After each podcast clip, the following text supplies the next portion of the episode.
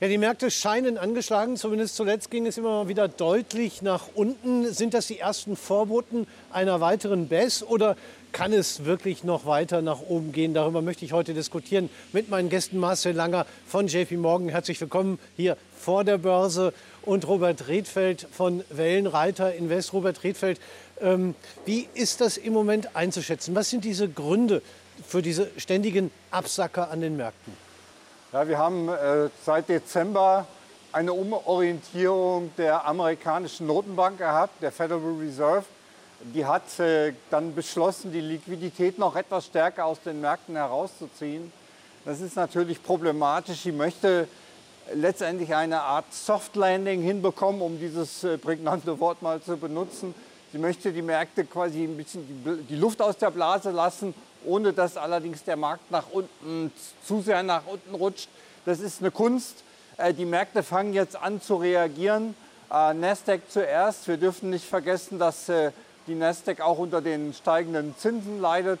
Und bei der Nasdaq hatte man das Top ja schon im November, Mitte November gehabt.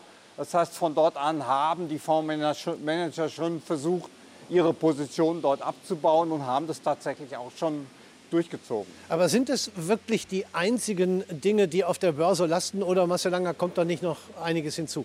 Also ich glaube, bei dem, bei dem Wort auf der Börse lasten muss man das vielleicht mal so ein bisschen historisch einordnen, wo wir uns gerade befinden. Wir haben jetzt einen, einen Bullenmarkt, wir sind immer noch in einem Bullenmarkt, der jetzt seit fünf oder zehn Jahren äh, läuft.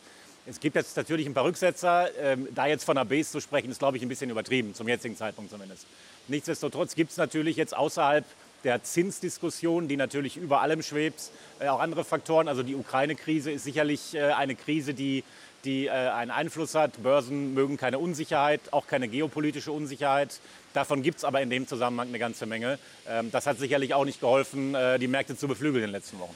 Äh, wie, wie stark äh, ist das wirklich ein Negativfaktor für die Börsen? Ich nenne mal geopolitische Risiken wie ein potenzieller Einmarsch Russlands in die Ukraine oder die steigenden Preise im Energiebereich bei Gas und Öl.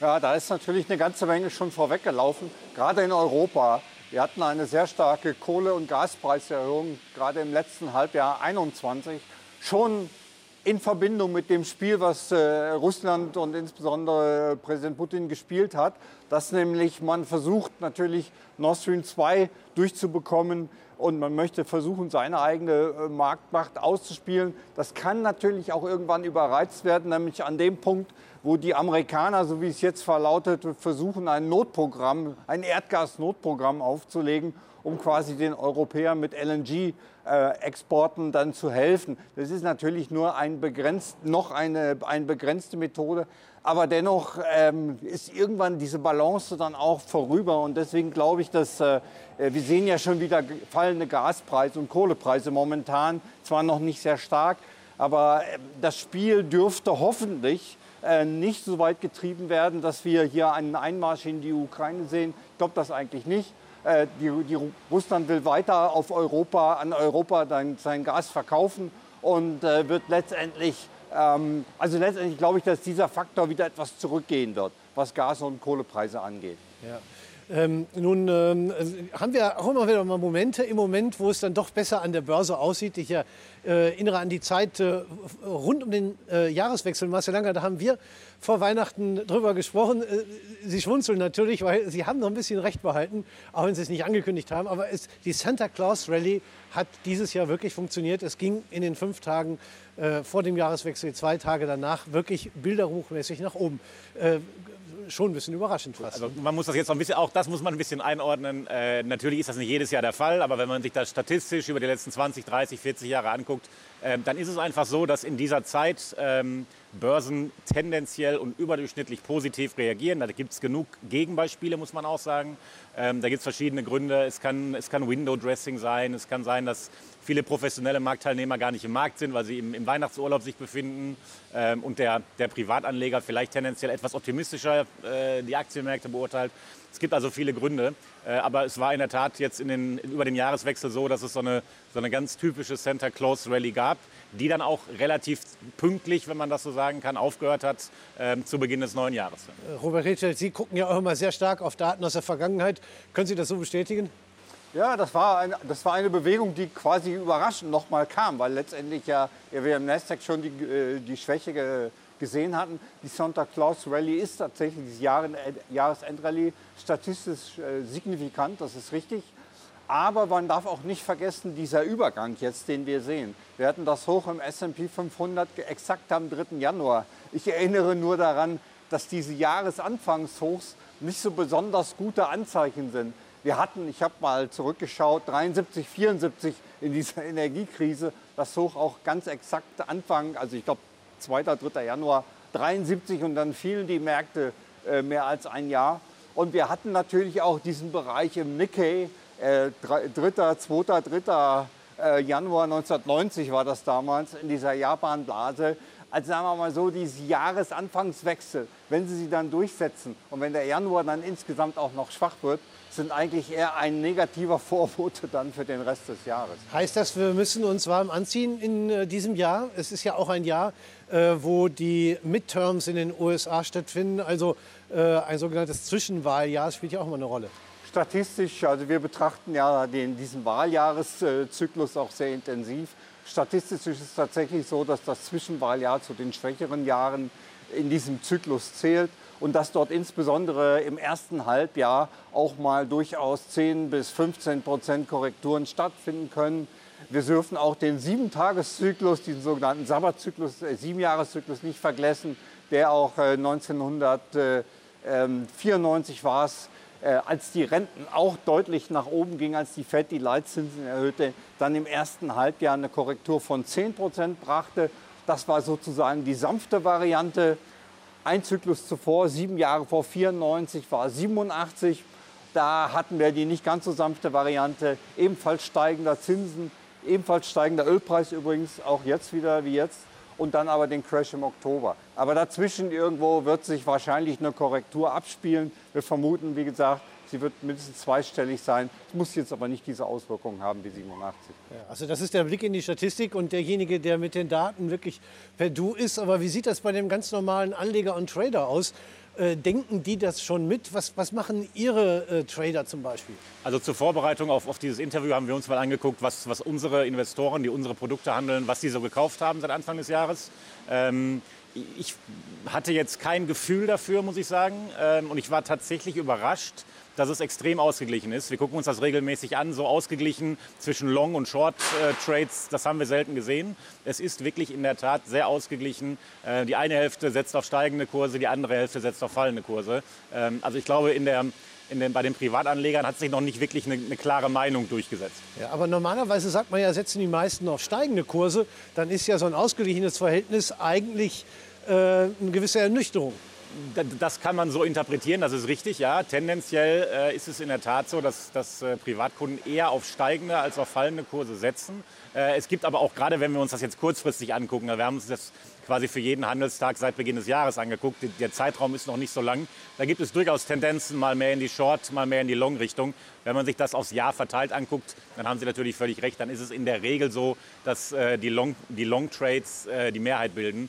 Bei so kurzen Zeiträumen gibt es durchaus Ausreißer in die eine oder andere Richtung, aber auch die haben wir jetzt nicht, äh, nicht feststellen können. Ja, also egal, wo man hinguckt, ob Zinsen, Geopolitik oder äh, auch der äh, äh, Stand der Börse, technisch gesehen, es ist schwer im Moment positive Faktoren zu finden. Äh, welche Strategie sollte man als Anleger für dieses Jahr daraus ableiten, Robert Riedfeld? Ja, wir können uns äh, noch mal einen Blick auf den Business-Zyklus werfen und dort auf die einzelnen Sektoren. Äh, die im Moment gekauft oder verkauft werden. Ich glaube, das ist sehr aufschlussreich. Wir haben die Technologie, den Technologieabverkauf ab Dezember gesehen und wir sehen ihn auch weiterhin. Wir sehen im Moment, dass die Investoren noch in die Spätzyklika gehen, wie zum Beispiel Bankenwerte, wie zum Beispiel auch Industriewerte, Energiewerte, äh, Grundstoffe, Materials ist, ist der entsprechende Sektor. Also, das ist aber letztendlich die letzte, letzte Phase. Wenn jetzt die Anleger in diese ähm, äh, in diese Sektoren einsteigen, dann heißt es, die nächste Phase ist dann schon, sind dann schon die defensiven Werte, wie zum Beispiel die Versorger oder äh, die Basiskonsumgüter. Und diesen Schwenk erwarten wir jetzt noch im Laufe der kommenden Wochen, dass wir von den Spätzyklikern in Richtung der ja, sehr defensiven Werte gehen und deshalb nochmal Die Vorsicht sollte äh, im Moment vorhanden sein. Äh, wir sehen aus der Rotation heraus, dass die Märkte eher äh, äh, Risk-Off spielen, wie der Begriff so schön ja, heißt. Ja. Also diese Branchenrotation setzt natürlich auch aktive Anleger voraus. Ähm, bei denjenigen, die vor allem kurzfristig zum Beispiel mit Turbos auf die Entwicklung setzen, ähm, ist das da schon ein Thema? Hm, noch nicht wirklich. Also was wir, was wir sehen, ist, die, die meistgehandelten Einzelwerte äh, der letzten zwei Wochen sind im Grunde sehr ähnliche wie die der letzten sechs Monate. Es ist Tesla, es ist BioNTech, es ist Facebook, es ist natürlich jetzt auch Microsoft. Ähm, da hat sich bisher bei den kurzfristigen Investoren ähm, noch nicht so viel getan. Es ist aber natürlich auch so, dass auch diese Firmen tendenziell zu größeren Kursausschlägen neigen als die eben angesprochenen defensiven Werte. Und da es ja bei den Hebelprodukten so ist, ich kann sowohl mit steigenden als auch mit fallenden Kursen Geld verdienen, ähm, sind diese Papiere vermutlich für den Privatinvestor immer noch interessanter ähm, als jetzt ein Hebelpapier auf eine in Anführungszeichen langweiligere deutsche Versorgeraktie zum Beispiel. Ich kann ja auf so eine Branchenrotation mit verschiedenen Dingen setzen. Ich kann Einzelaktien kaufen, ich kann äh, Anlagezertifikate mit so einem Schutzbereich kaufen. Ähm, ist es im Grunde egal oder kommt es vor allen Dingen aufs Timing an? Naja, wir, wir versuchen schon das Timing äh, da auch mitzunehmen. Also ich hatte es ja gerade schon erwähnt mit den einzelnen Sektoren.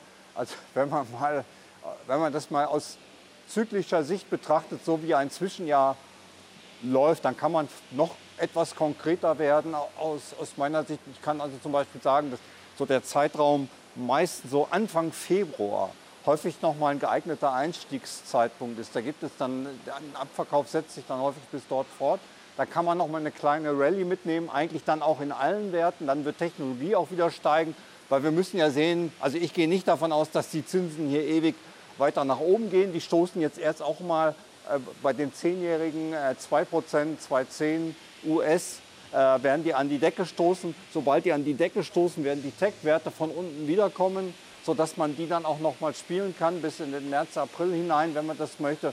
Und dann sehen wir im ersten Halbjahr eine zweite Verkaufswelle, die dann so April, Mai bis in den äh, Spät Juni hineingeht. Und dann sollte es eigentlich eine ganz gute Gelegenheit geben, nochmal in den Markt zu steigen. Also es ist eher so eine Art Rotation. Man, die Investoren werden eher nervös werden und äh, es wird einiges an Volatilität geben, ohne dass aber alles jetzt gleich die Welt untergeht oder so. Das sehen wir nicht. Das bedeutet natürlich, wenn ich, wenn ich ein solches Szenario spielen wollte oder auch Vergleichbares, dass ich natürlich äh, sehr flexibel bei der Wahl meiner Instrumente sein muss. Für welche äh, möglichen Phasen sind welche Instrumente die passenden? Also ich glaube, wir haben uns da schon auch in diesen Interviews schon mehrfach darüber unterhalten. Ähm, aber ich glaube, die Zeit im Moment ist durchaus tendenziell geeignet für den Kauf von Optionsscheinen, weil ich mir halt da im Gegensatz zu Turbos, wenn ich ein Depot habe, was ich absichern will, den Depotwert nicht einfriere auf eine gewisse Art und Weise, sondern äh, ich habe einen Schutz nach unten, bin aber bis zum gewissen Grad nach oben noch weiterhin mit dabei. Ähm, und was jetzt möglicherweise Sinn machen könnte, wäre es eben ein, ein DAX-Portfolio oder ein S&P oder ein Nasdaq-Portfolio äh, vielleicht mal mit taktischem Putz abzusichern die mir halt nach unten einen gewissen Schutz bieten, ähm, mir aber auf der anderen Seite das Kurspotenzial nach oben nicht nehmen. Das ist halt bei Turbos ein bisschen anders, da habe ich dann auch noch die, die Verlustwahrscheinlichkeit. Ähm, bei Optionsscheinen muss man sich natürlich immer angucken, wo handelt gerade die implizite Volatilität. Sind Optionsscheine vergleichsweise teuer oder eben billig? Es gab diese DAX- oder Nasdaq-Optionsscheine sicherlich schon billiger, als das bisher der Fall ist. Aber im Grunde gilt da, wie das, was äh, auch für Aktien gilt, den wenigsten wird es gelingen, ganz unten zu kaufen und ganz oben zu verkaufen. Ähm, Im langfristigen Durchschnitt ist die implizite Vola immer noch verhältnismäßig moderat. Ähm, ob das so bleibt, steht natürlich in den Sternen. Und wer sein Portfolio absichern will, weil er eben auch unsicher ist, weil er nicht genau weiß, was passiert, für den könnte es Sinn machen, sich mal je nach Portfolio-Zusammensetzung, Putz auf den DAX, auf den Nasdaq oder auf den S&P anzugucken. Ja, ich, ich, fand ganz gut, was Sie gerade gesagt haben, nach unten abgesichert sein, ohne sich die Chancen nach oben zu nehmen. Das äh, ist klassischerweise wahrscheinlich sowas wie ein Bonuszertifikat, mit dem ich das kann, oder? Zum Beispiel, das könnte, könnte man natürlich auch machen, sicherlich. Wobei man muss äh, sagen, bei Bonuszertifikaten, ähnlich wie bei Turbos, gibt es ja eine Barriere. Wenn die einmal gerissen ist, ändert sich der Payout komplett und das, das war es im Grunde äh, für, für das Produkt kann sich natürlich wieder erholen, aber dieser, dieser Schutz, den ich eingekauft habe, der ist erstmal weg. Ähm, das ist die Gefahr, die ich auch bei einem Bonuszertifikat habe. Bei einem Optionsschein gibt es eben keine Barrieren, beispielsweise, wenn ich die benutze zur Absicherung, ähm, sodass auch ein, ein, ein kurzfristiger Kurssturz, der vielleicht größer ist als das, was ich befürchtet oder erwartet habe, dass der mir nicht sofort das, das, äh, den Payout dieses Produktes äh, verändert. Aber natürlich, ein defensives Bonuszertifikat auf einen breiten Index äh, ist sicherlich auch kein, kein schlechtes Investment. Ja, also für die nächsten Monate gibt es äh, viele Dinge. Mich würde noch zum Abschluss interessieren, Robert Redfeld, Sie haben vor allem über das erste Halbjahr gesprochen. Wie sieht denn der typische Verlauf eines Zwischenwahljahres statistisch in der Vergangenheit im zweiten Halbjahr aus? Also dann, wenn es auch in Richtung Wahlen geht normalerweise positiver. Wir haben da noch, äh, ähnlich wie bei der Saisonalität am Jahresende mit dieser Jahresend-Rallye, da gibt es auch dieses typische Wahl, es gibt so eine typische Wahlsaisonalität. Das heißt kurz ungefähr drei, vier Wochen vor einer Zwischenwahl. Das spielt übrigens keine Rolle, ob das eine Zwischenwahl ist oder eine große Präsidentschaftswahl. Äh, positionieren sich die Anleger eher positiv, also die Kurse steigen bis in den November hinein, bis Anfang November und dann je nach Wahlausgang fallen sie oder steigen sie. Aber letztendlich ist das zweite Halbjahr üblicherweise nochmal ein Halbjahr der äh, Hoffnung. Die Kurse äh, steigen dann. Es gibt allerdings auch Phasen, da muss ich auch warnen, dass, diese, dass quasi das, dass dieses, der Anstieg, den wir im zweiten Halbjahr dann meinetwegen Oktober, November sehen, dass der verpufft und dass wir dann nochmal Richtung Februar, März 23 dann äh, ein niedrigeres Tief also nochmal sehen werden. Das wäre dann die bärischere Variante. Und dann hätten wir einen Bärenmarkt von ungefähr 15 Monaten. Äh, und das sind, äh, also wenn wir jetzt im Januar anfangen würden ne, und hätten die Hochs dort gesehen, und nach 15 Monaten könnte man sagen, ja, das wäre dann so eine übliche Korrektur, Strich Bärenmarkt. Wenn es Bärenmarkt heißt unter 20 Prozent, muss man dann sehen. Und dann wird es von da ab aufwärts gehen. Ja, also muss natürlich vielleicht noch mal dazu sagen, das sind alles statistische Mittelwerte aus der Vergangenheit sagt Richtig. nichts darüber aus, ob es in Zukunft auch so ist. Es kann jedes Mal auch völlig anders sein. Aber es gibt gewisse, wie Sie schon selber gesagt haben, signifikante Häufungen, die man natürlich herauslesen kann. Arbeiten Sie auch mit solchen Statistiken eigentlich? Oder? Grundsätzlich schon. Wie, wie, gesagt, diese, diese Weihnachts- oder Christmas- oder Santa Claus-Rallye ist halt ein Beispiel dafür. Ja. Äh, wir gucken uns das schon an, aber Sie haben es gerade gesagt, es sind, es sind Durchschnittsbetrachtungen, es sind historische Betrachtungen. Äh, die Welt ändert sich. Man kann nicht einfach daraus ableiten, dass in der Vergangenheit etwas immer so war oder oft so war, dass es auch in Zukunft so sein wird. Dessen muss man sich bewusst sein. Wenn es so einfach wäre, dann wäre die Börse auch einfacher, glaube ich. Ähm, aber grundsätzlich macht es natürlich schon Sinn, äh, wenn man eine Zeitreihe hat, die 20, 30 oder 50 Jahre zurückgeht, sich mal anzugucken, okay, was, was ist denn so in der Vergangenheit passiert? Denn ich hatte es ganz am Anfang des Interviews gesagt, die, die Phase, in der wir uns jetzt gerade befinden, die ist einfach relativ einzigartig. Es gibt Kunden, die, die sind jetzt schon seit fünf, sechs oder zehn Jahren im Markt und haben im Grunde noch nie wirklich einen Bärenmarkt erlebt.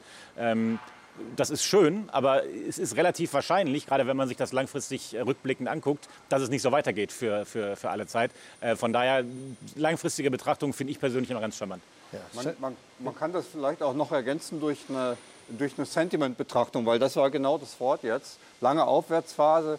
Es gibt jetzt einige, der eine oder andere wird schon nervös, das merkt man so ein bisschen. Und dann wird empfohlen, naja, dann kauf halt ein MSCI World, äh, Long ETF und leg dich erstmal schlafen. Und so, da ist also noch eine gewisse Ruhe da, auch beim Kleinanleger. Man weiß natürlich äh, genau aus früheren Phasen, wie das Sentiment kippt. Und wenn man sich dann die entsprechenden äh, Blogs oder auch auf Twitter wenn sich anschaut, da ist überhaupt keine Nervosität da bisher. Also das würde natürlich dann auftreten, das ist logisch. Nur natürlich, also man sollte diese saisonalen Zyklen nicht alleinig betrachten, völlig d'accord sondern sollte sie in Zusammenhang mit dem Sentiment betrachten und mit diversen anderen Signalen. Äh, und dann bekommt man ein, macht man sich ein, eine Art Mix daraus und bekommt dann die entsprechenden Signale. Dann schauen wir mal, was dieses Jahr bringt. Wir werden es auf jeden Fall auch mit Ihnen begleiten. Ich bedanke mich für das Gespräch. Robert Redfeld von Wellenreiter Invest, Marcel Langer von JP Morgan. Und meine Damen und Herren, also es äh, wird offenbar ein herausforderndes Jahr werden. So viel kann man auf jeden Fall sagen, wie die Börse dem begegnet. Das wird das Spannende werden.